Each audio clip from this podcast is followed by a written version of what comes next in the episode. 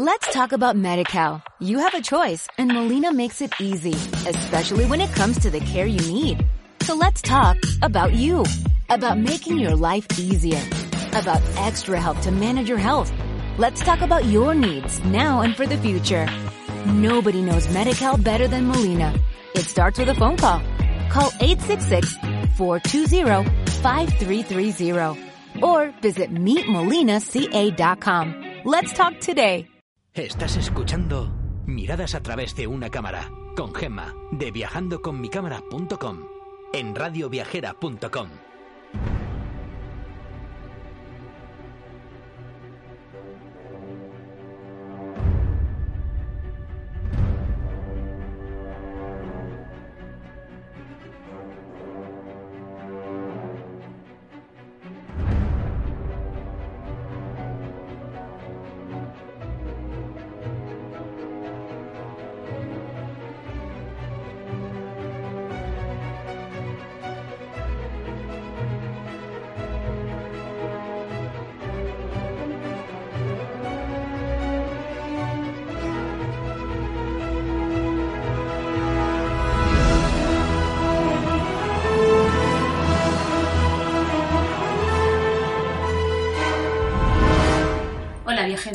aquí comienza un nuevo programa de radioviajera.com dedicado a acercaros a esos lugares del mundo donde podréis conseguir bonitas fotografías. Soy Gema de viajandoconmicámara.com y hoy lo dedicaremos a la fascinante ciudad que es demasiado oriental para ser europea y excesivamente occidental para ser asiática, a esa fascinante ciudad única y llena de contrastes.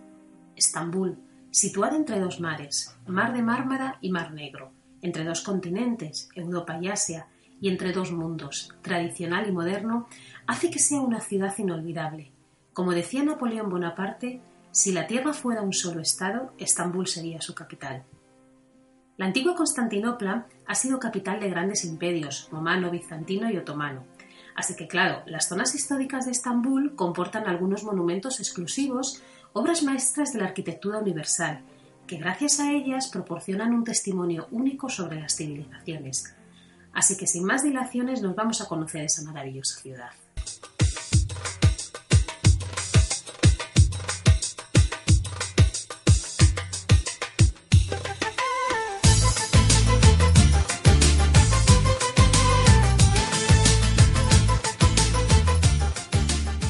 Comenzamos en el precioso Palacio de Tozcapi del siglo XVI. Está dividido en varios pabellones con diferentes patios que vayáis a la hora que vayáis siempre estarán repletos de gente. Al principio fue utilizado como sede del gobierno y luego habitado por los sultanes hasta aproximadamente el 1853 cuando se trasladaron al palacio de Dolmabach que luego lo veremos en el Bósforo. La visita al palacio es impresionante. Se accede a él por una puerta que se llama la Puerta del Saludo y a partir de ahí encontramos el Salón del Trono, las cocinas, exposiciones de trajes imperiales, el tesoro, la biblioteca, que si os digo la verdad, de todas las veces que he ido jamás he podido entrar, siempre está cerrada. Pero bueno, también encontramos patios, el pabellón de Bagdad, pero si hay algo que entusiasma y despierta el interés de todo el mundo, eso es el harén. De hecho, acordaos que tenéis que acceder con una segunda entrada. Harén en árabe significa prohibido, era la residencia de las esposas, concubinas e hijos de los sultanes. Estaba custodiado por esclavos eunucos negros. El sultán y sus hijos eran los únicos hombres que podían acceder a él. Está formado por un laberinto de brillantes estancias y pasillos cubiertos de azulejos. Dentro de todas las estancias, las dos que a mí más me gustan son los llamados pabellones gemelos, que están decorados con azulejos de Igni, y el comedor de Ahmed III, con unos frescos impresionantes de flores y frutas. Las fotos del harén quizá, bueno, pues sean las más buscadas y las más bonitas para realizar, pero también hay otras que son maravillosas, que son las que se realizan desde las terrazas del palacio. Pensad que el palacio está situado en una parte, bueno, súper privilegiada. Es la parte más elevada de la ciudad, donde están realmente las vistas al Bósforo. Con lo cual aquí haréis unas tomas, bueno, pues realmente mágicas. A la salida de Topkapi os podéis dirigir al Museo Arqueológico, para mí, lo más interesante es toda esa parte de piezas del mundo clásico, y algo que me encanta es la tablilla del Tratado de Cadés. Es el tratado de paz más antiguo del mundo firmado entre egipcios e hitas. Cerca del museo está la iglesia de Santa Irene. Está considerada como el lugar más antiguo de culto cristiano, con una acústica insuperable. Allí, bueno, de hecho, mm, organizan muchísimos conciertos de música, ópera, etc. Una vez estuve en un concierto de piano y me dejó, vamos, totalmente sorprendida. Fue realmente espectacular. En esta iglesia hay una foto preciosa. Desde la parte más elevada se consigue una imagen completa de todas las arcadas de la misma. No dejéis de hacerlo porque aunque es una iglesia bastante austera, es preciosa. Por los alrededores de esta zona se pueden ver lugares tales como la Puerta Sublime, la Ceca Imperial, el Parque Guggenheim y los famosos baños de Kagaologlu, los cuales, bueno, yo la verdad es que no he estado, ya que no me gusta acudir a lugares tan sumamente transitados por los turistas, pero realmente hay otros muchos que son fantásticos. Al decir esto recuerdo mucho unas palabras de Javier Reverte cuando decía que lo menos que soportamos los turistas es a otros turistas. Y si os digo la verdad, creo que lleva toda la razón.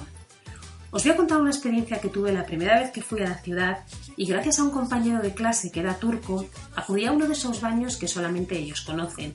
La verdad es que fue toda una experiencia. Pena que hayan desaparecido porque sin duda hubiera vuelto. Pero si vais, no dejéis de ir a alguno que sea similar. Ahora ya más o menos todo el mundo conocemos lo que son los baños turcos, pero en aquellos momentos yo fui la primera vez hace muchísimos años y nunca había estado en alguno y fue todo, toda una experiencia. Recuerdo la entrada de los baños, oscura, resbaladiza, y allí una señora me dio una bolsita de plástico mm, de esas que nos daban antes en los súper, para que dejara mi ropa y mi bolso. Entonces accedí a una mini sala y ahí empezaron a enjabonarme. Según ella, con un guante de cream. Yo, si os digo la verdad, creo que era una lija, porque recuerdo que arañaba una barbaridad. La chica mientras me contaba que esto era pues para quitarse la piel muerta, los poros. Pues bien, yo desde luego debía estar muerta, pero hacía muchísimos años, porque era increíble la cantidad de cosas que salían. Parecía que no te habías duchado en la vida. Pasó por allí otra chica y se partía de la risa al verme la cara, porque yo debía de estar pálida. La chica desde luego no paraba de reírse y me decían que no me asustara, que eso le pasaba a todo el mundo, pero yo desde luego lo que sí que pensaba era, está claro que los esfoliantes de piel que utilizamos habitualmente no sirven para nada. Pero bueno, de ahí pasé a otra sala donde había una especie de piscina, por llamarlo de alguna manera, de agua templada y otra de agua fría en la que yo es que no podía ni meter un pie. Después pasamos a otra sala donde me tumbó sobre una piedra de mármol que también recuerdo una frialdad horrorosa. Así que os podéis imaginar, hasta aquí, mm, desde luego de agradable, mm, tenía poco. Pero bueno, Luego se puso a calentar eh, entre sus manos unos aceites esenciales para darme un masaje y ahí ya sí que recuerdo que aquello era fascinante. Todavía recuerdo esos olores a aceite de sándalo que a mí tanto me gustan, esos aromas de cítricos en el, aceite que echaban y que luego ellas me frotaban el pelo. Si os digo la verdad, creo que aquel fue el momento donde mi gusto por los aceites esenciales pasó a convertirse en una verdadera pasión.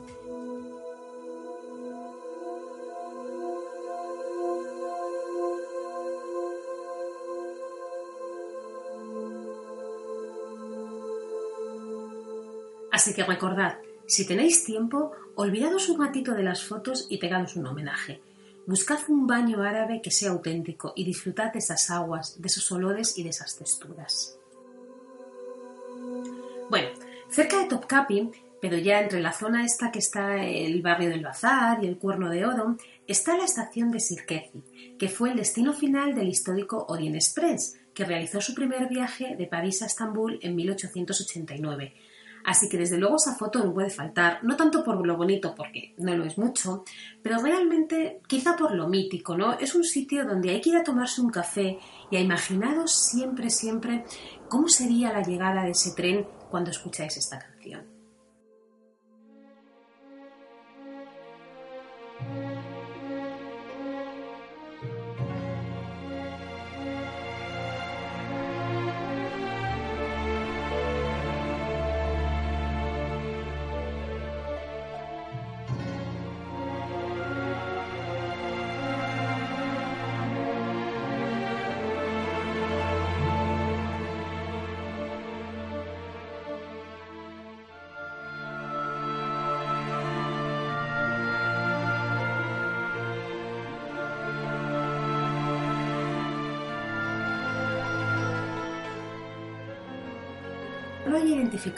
Es la banda sonora de la película Asesinato en el Orient Express.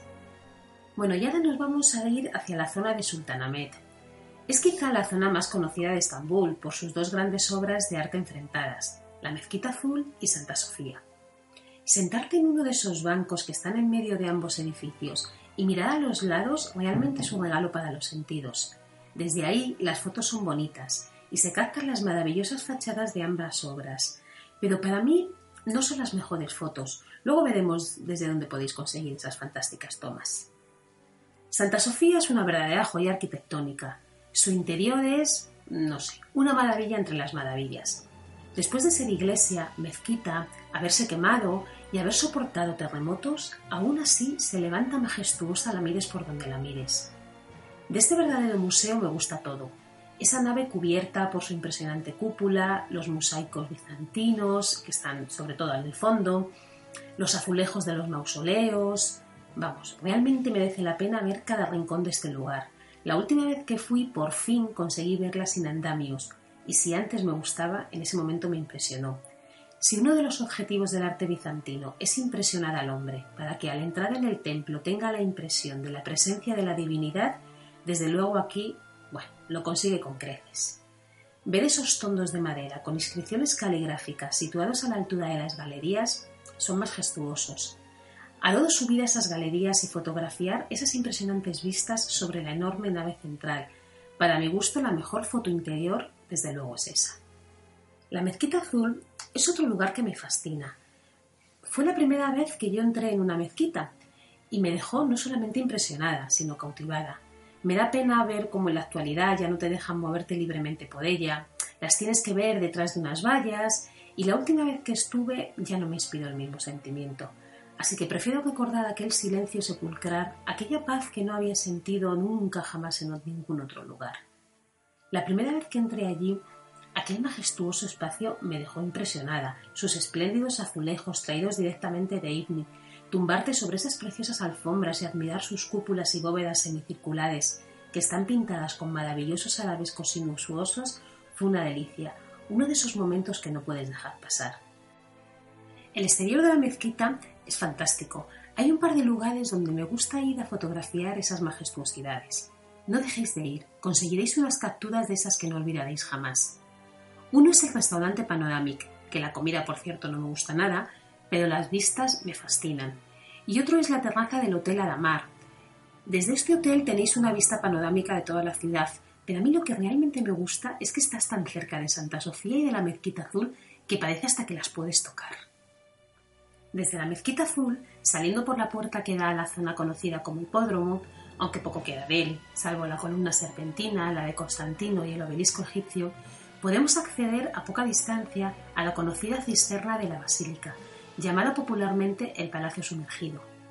Cuando llegas a su entrada, nunca puedes imaginar lo que te vas a encontrar dentro. Pasear entre las columnas de una enorme cisterna, con música clásica de fondo, y tomarte un té en las mesitas del único café que hay en su interior, Después de haber fotografiado las dos columnas sobre basas con cabezas de medusa, que están situadas en el extremo izquierdo de la cisterna, no tiene precio. Si me preguntaran por uno de mis lugares favoritos de Estambul, sin duda diría este.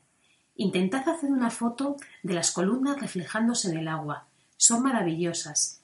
Y no sé, si me apuráis, quizá hasta algo mágicas. En este área, además de encontrarnos varios museos como el de las alfombras, el de la artesanía, etc., está el Bazar Calvari, que aunque tiene unas tiendecitas preciosas, tiene unos precios, bueno, elevadísimos.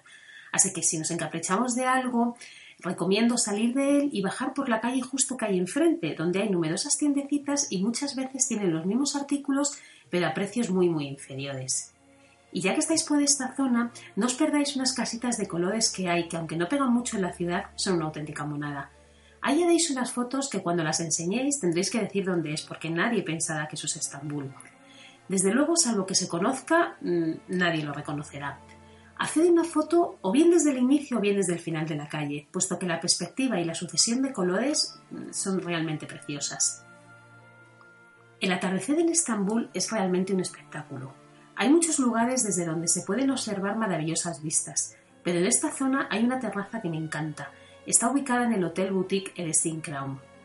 Este precioso hotel contiene restos de murallas, mosaicos, columnas de tiempos pasados, con una pequeña terraza llamada mosaico que da al mar Marmara. Es una auténtica gozada. Al estar alejada de los sitios de moda, es muy tranquila, es una auténtica delicia para picar algo y deleitarse de esas vistas que cuando el sol se esconde son realmente únicas. Según vayamos pasando por zonas, veremos dónde capturar esos atardeceres que os dejarán sin aliento. Otra zona que me gusta mucho es el barrio del Bazar. Todas esas calles repletas de talleres artesanales que van desde el Gran Bazar al Puente Galta.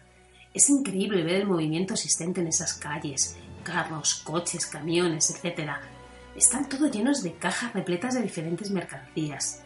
En esta zona está la preciosa Mezquita Nueva, importante para las mujeres por su tradición histórica y con fantásticos azulejos de Iznik. Al lado encontramos el famoso Bazar de las Especias, también conocido como Bazar egipcio.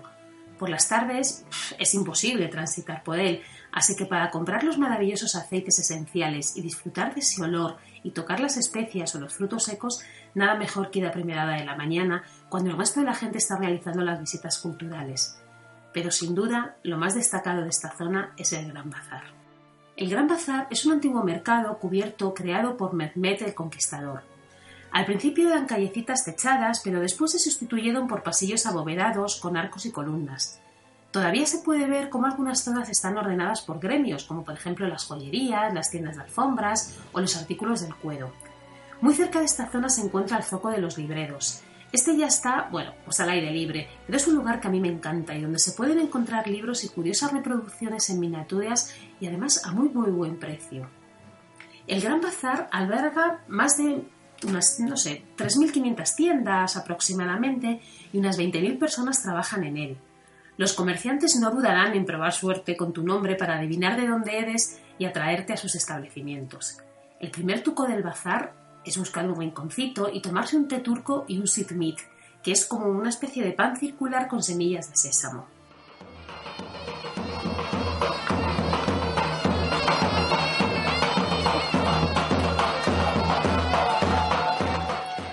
Se me olvide, hay otro bazar llamado Bazar Eminonu que está frente al Cuerno de Oro, donde atracan pequeños barquitos que venden unos bocadillos de pescado con verdura, ¡buah! que están fascinantes y además son encima muy muy baratos.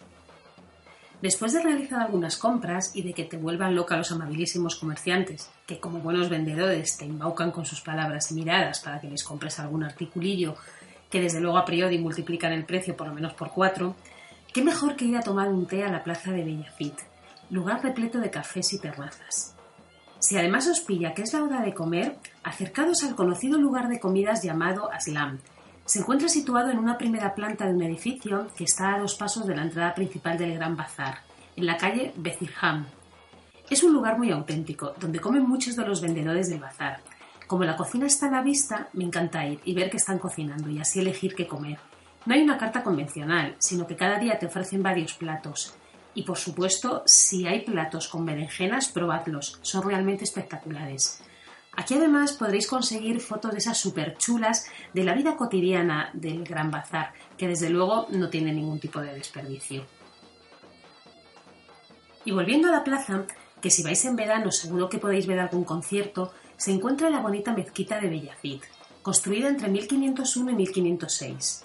Fue edificada siguiendo el esquema de la iglesia de Santa Sofía y cuenta con una cúpula central sostenida con cuatro pilares y dos naves laterales más pequeñas, con columnas de granito y jaspe en las que se apoyan los arcos apuntados.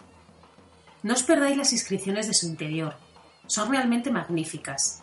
A mí especialmente me gusta mucho una foto que hay de una inscripción sobre una de las puertas de la mezquita, ya que la mezcla de los colores verdes con los colores sutiles del mármol dan un toque tan elegante a la foto que si sobre todo lo cogéis con un poquito diagonal, bueno, es impresionante. Eso sí, nunca lo cojáis de frente, porque le quita profundidad a esa foto. En el lugar que ocupa el espacio de la antigua madraza se encuentra el Museo de la Caligrafía Turca, el cual expone una interesante muestra del arte caligráfico turco, así como de piezas relacionadas con esta actividad. Si os gusta el tema de la escritura, este es un lugar idóneo para descubrir, por ejemplo, el Corán en diferentes lenguas, a mí la verdad es que es un sitio que me encanta. Y ya a pocos metros nos encontramos la universidad y detrás de ella la conocidísima y tantas veces fotografiada mezquita de Sulimán el Magnífico. Construida sobre el solar de un antiguo palacio bizantino, esta se sitúa en lo alto de una colina, así que las vistas, por ejemplo, desde la Torre Galata de este magnífico edificio son impresionantes. El patio de la mezquita alberga, entre otros edificios, las tumbas de Sulimán y su mujer Roxelana. Cuenta con una cúpula de 53 metros de altura que se enmarca en un cuadrado, lo que simboliza la unión del cielo y de la tierra. Las ventanas inundan el interior de luz que realzan la belleza de los, azulejos de ignit que recubren el interior. Una de las vistas que más me gustan de la ciudad es la que se realiza desde la esplanada de esta mezquita. Son unas capturas realmente fascinantes. Y si podéis, no os perdáis un té en una de las bonitas azoteas que hay alrededor. Se han creado varias terrazas muy chulas donde podréis capturar bonitas fotos mientras que escucháis la llamada de delegación. Muy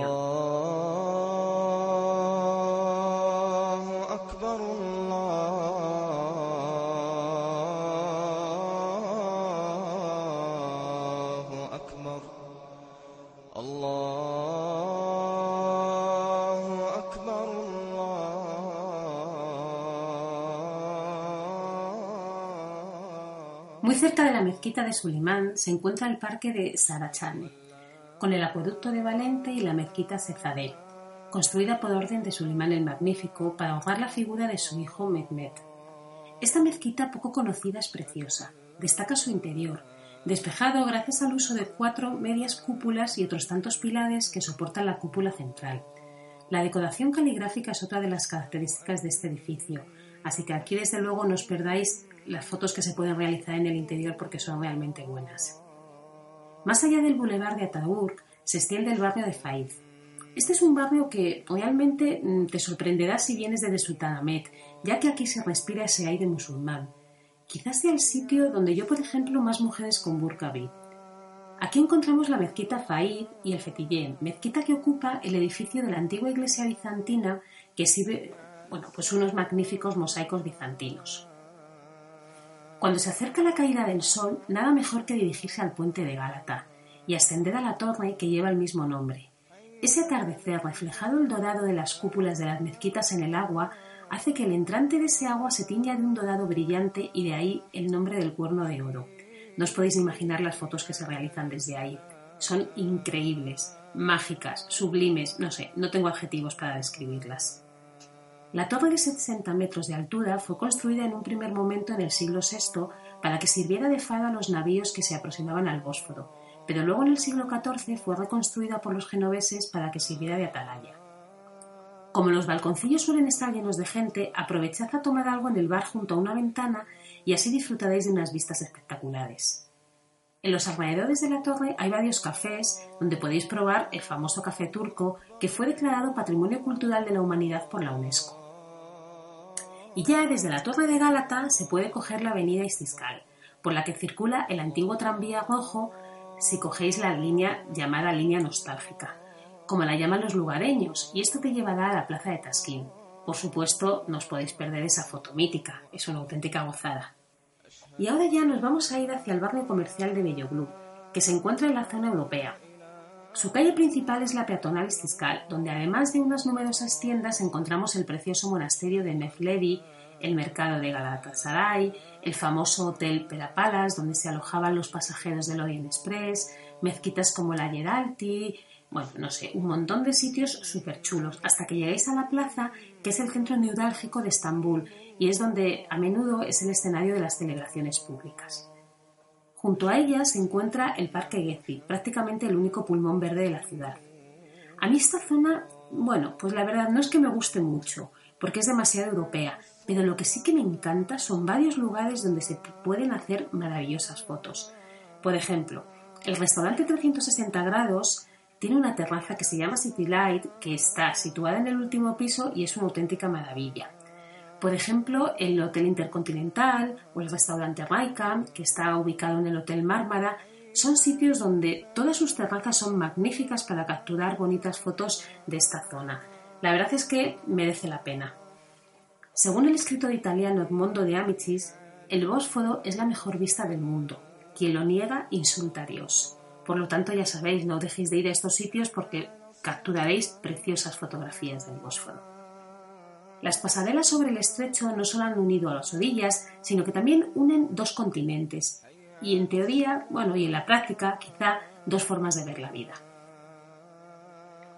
El estrecho del Bósforo sirve de enlace entre el Mar Mármara y el Mar Negro, además de separar las dos partes de la misma ciudad, en la parte asiática y en la parte europea. Hacer un recorrido por este estrecho es una de las cosas más bonitas que se pueden hacer en Estambul. Como dice Pamuk, pasear por el Bósforo en vapor, en motora o como hacía en mi niñez en barca te proporciona el placer de atisbar Estambul casa por casa y barrio por barrio, y de ver a lo lejos una figura fantasmagórica eternamente cambiante.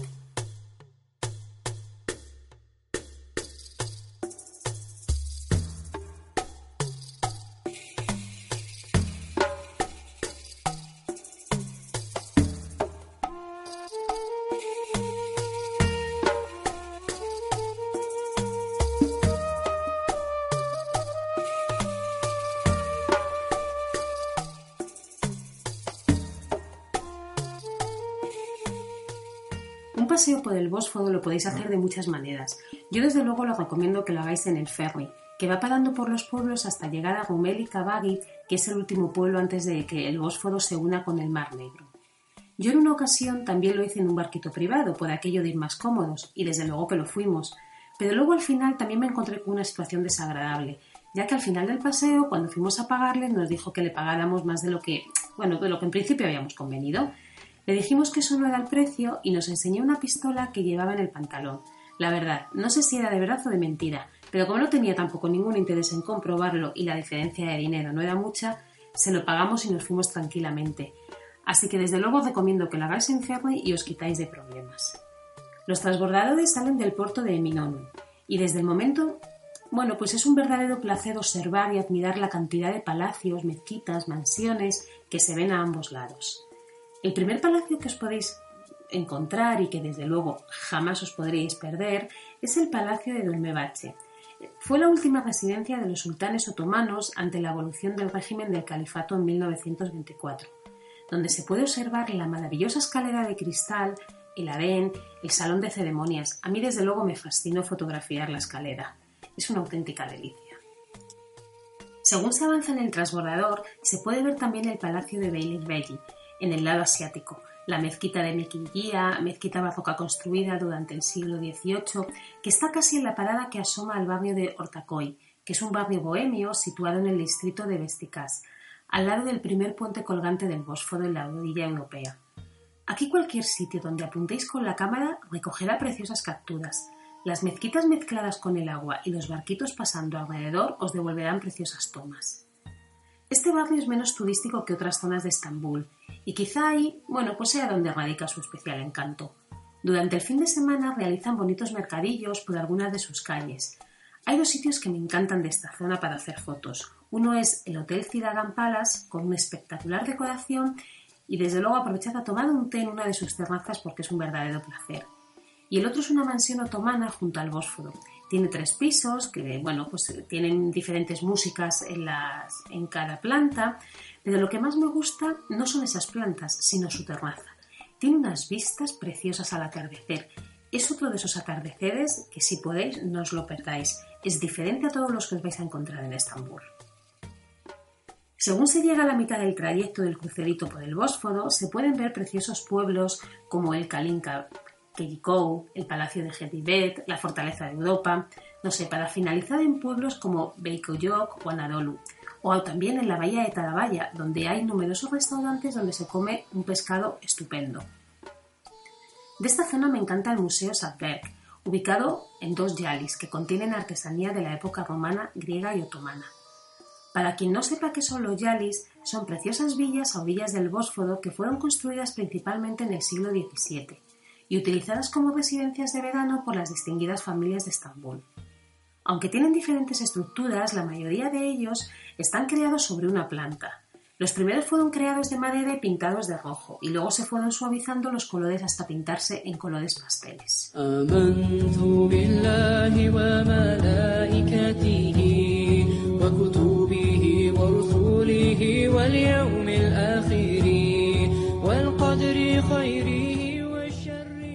Terminar con el itinerario, os voy a recomendar algún buen compañero de viaje que vinieron conmigo en mi visita a la isla. Comenzaremos por los libros de Adam Pamuk. El primero, por supuesto, Estambul. La historia da comienzo con el capítulo de su infancia, donde Pamuk nos habla sobre su excéntrica familia y su vida en un polvoriento apartamento que es como él lo describe. El autor recuerda que fue en aquellos días lejanos cuando tomó conciencia de lo que le había tocado vivir, que realmente era un espacio plagado de melancolía. Residente de un lugar de ruinas que arrastra su pasado glorioso y que intenta hacerse un hueco en la modernidad. Habla de viejos y hermosos edificios de ruinas, estatuas valiosas y mutantes, villas fantasmagóricas y callejuelas secretas donde por encima de todo destaca el terapéutico río Bósforo, que en la memoria del narrador es vida, salud y felicidad. Esta elegía sirve para que el autor introduzca a pintores, escritores y célebres asesinos, a través de cuyos ojos el narrador describe la ciudad. Otro libro de él que me gustó mucho fue Una sensación extraña. La novela de Pamuk refleja por un lado el relato de la vida las aventuras y los sueños de un vendedor callejero llamado Mevlut Karatas y por el otro retrato de la ciudad de Estambul entre 1969 y 2012, vistas a través de los ojos de numerosas personas. La verdad es que es un libro súper chulo. Otro que también me gustó mucho fue el de Zebdel Bey y sus hijos. La historia comienza en 1905, a finales del reinado del, sultán otomano Abdulhamid, y ofrece una maravillosa visión de Estambul y sus gentes a través de la historia del siglo XX. Zeddet, uno de los primeros mercaderes musulmanes y comerciante de lámparas y artículos de ferretería, está a punto de casarse con Nigam. Sueña con ampliar el negocio, hacer fortuna y disfrutar con su familia de una vida moderna, al estilo occidental. Gracias a su buena mano en los negocios, Zeddet logra establecerse como un ciudadano destacado en la flamante República de Turquía. Y a través de las vicisitudes de este señor, de sus hijos y de sus nietos, el autor nos muestra el proceso de modernización que vivió Turquía desde los siglos, bueno, desde el principio del siglo más bien hasta 1970. Otro libro que me gustó mucho también fue La bastarda de Estambul de Elif Zafakak. Es una novela que evoca los colores, las aromas y la magia de las calles de Estambul. Es la historia de dos familias, recién llegadas a Arizona en busca de sus raíces, Estambul es como un gran barco de ruta incierta. Acogido por la familia de su padrastro, la joven Armenia irá desgranando los secretos de dos familias unidas por la tragedia que separó a turcos y armenios a principios del siglo XX. Por supuesto, no puede faltar Asesinato en Orient Express de Agatha Christie. Estambul, pleno invierno, Poirot decide tomar el Orient Express, que en esta época suele hacer un recorrido prácticamente vacío, pero aquel día el tren va lleno y solamente gracias a una buena amiga consigue una litera en un coche cama. A la mañana siguiente se despierta y descubre que una tormenta de nieve ha obligado a detener el tren y que un americano ha sido apuñalado salvajemente. Aparentemente nadie ha entrado ni ha salido del coche cama, con lo cual el asesino sin duda es alguno de los ocupantes entre los que se encuentra una altiva princesa rusa y una institutriz inglesa. Otro libro que también está muy bien es el libro de Ahmed Handi Tampinar llamado Paz. Ambientada en vísperas de la Segunda Guerra Mundial en la ciudad de dos continentes, la historia comienza cuando Muhammad reflexiona sobre la grave enfermedad de su primo Isam, un maestro intelectual que ha sido un mentor desde que llegara a vivir con él en Estambul. Tras la muerte de los padres de este y durante la ocupación aliada de los territorios otomanos después de la Primera Guerra Mundial, Muhammad lo que hace es que, bueno, por lo que él piensa es que está atormentado o que realmente lo que siente es un tormento por esos recuerdos de una relación fallida amorosa que tuvo. Con lo cual aquí lo que hace es que conduce de una manera muy lenta, pero muy apasionada, toda la visión de un Estambul diferente a todo lo que hemos podido ver en otras novelas. Otro libro muy famoso también y que a todo el mundo le gusta mucho es El hijo del capitán, de Gulsel Nerin. El autor recrea en la novela todo un universo literario, marcado por su amor a Estambul, así como por su continuo canto a la libertad y a la vida, reflejado en cada una de las páginas de una rebelión apenas velada contra la autoridad. A través de los recuerdos del protagonista, el autor da un repaso a los últimos 50 años de la vida de su país, con notas a datos, bueno, pues a veces divertidas, otras amargas, otras cínicas, salpicadas de consideraciones sobre la Turquía de hoy. Bueno, viajeros, espero que os haya gustado nuestro pequeño recorrido por la ciudad de los rezos, los olores, los colores. Y os animo a escucharnos en radioviajera.com y a bajar los podcasts a través de las diferentes plataformas. Y si queréis ver alguna de las fotitos que hemos comentado o tenéis alguna duda o pregunta, podéis visitar mi blog viajandoconmicamera.com donde estaré encantada de compartir con vosotros cualquier información que necesitéis. Y ya sabéis, si os apetece, nos vemos la semana que viene para recorrer la ciudad santa de Jerusalén. Que paséis una feliz semana.